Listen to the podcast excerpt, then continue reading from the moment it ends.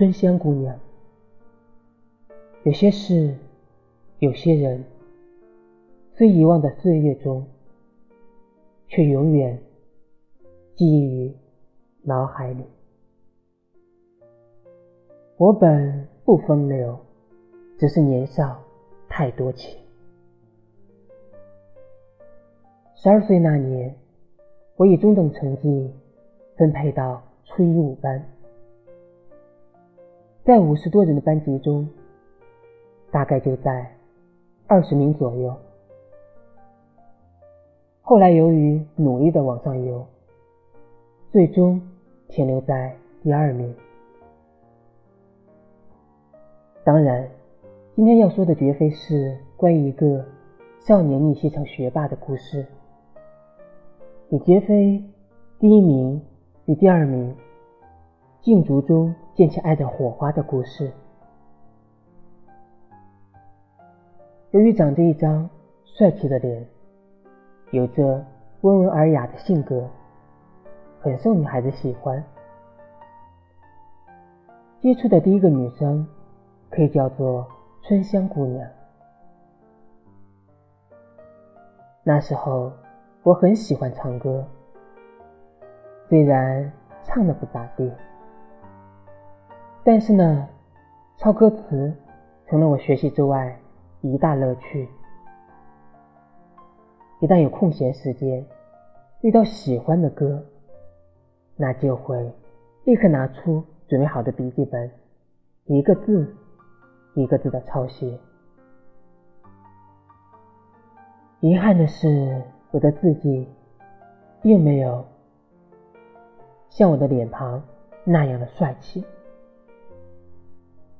当然，可别想太多，也并非丑得难以入目，也就一般般了。但幸运的是，我发现春香姑娘的字迹特别漂亮，很有范儿。于是。我便央求春香姑娘帮个忙，没事儿帮我抄一下歌词。原本我并没有太过期待，因为我知道春香姑娘是一个很内向又很羞涩，同时很少与男孩子接触的平凡女孩，长得并不漂亮。也不喜欢化妆，给人的感觉就是安安静静。我询问他的时候，他低着头，小声说了句：“好的呢。”于是，在课间休息时，我热情的买了一瓶茉莉花茶，送给了他，算是答谢。之后的一个星期五下午，在回家之前，春香姑娘突然跑到我面前，把那本抄写歌词的笔记本递给了我。我翻开看了看，竟然抄写了将近三十首，并且每一首都是我喜欢的。我问。你怎么知道这些都是我喜欢的呢？竟然抄了这么多。他笑着接过笔记本，翻开了前几页，上面赫然是我之前写下的喜欢的歌曲名。最后的一行，三十六，最浪漫的事。而春香姑娘抄写的最后一首歌，正是最浪漫的事。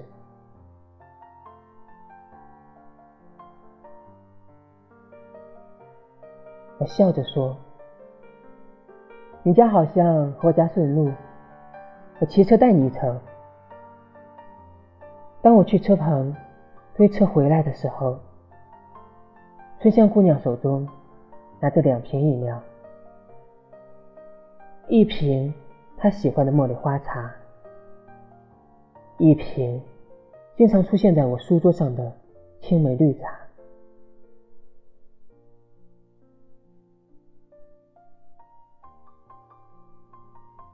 原来如此内向、羞涩的春香姑娘，却有着这样可爱、细致的一面。一路上，我们又聊了很多。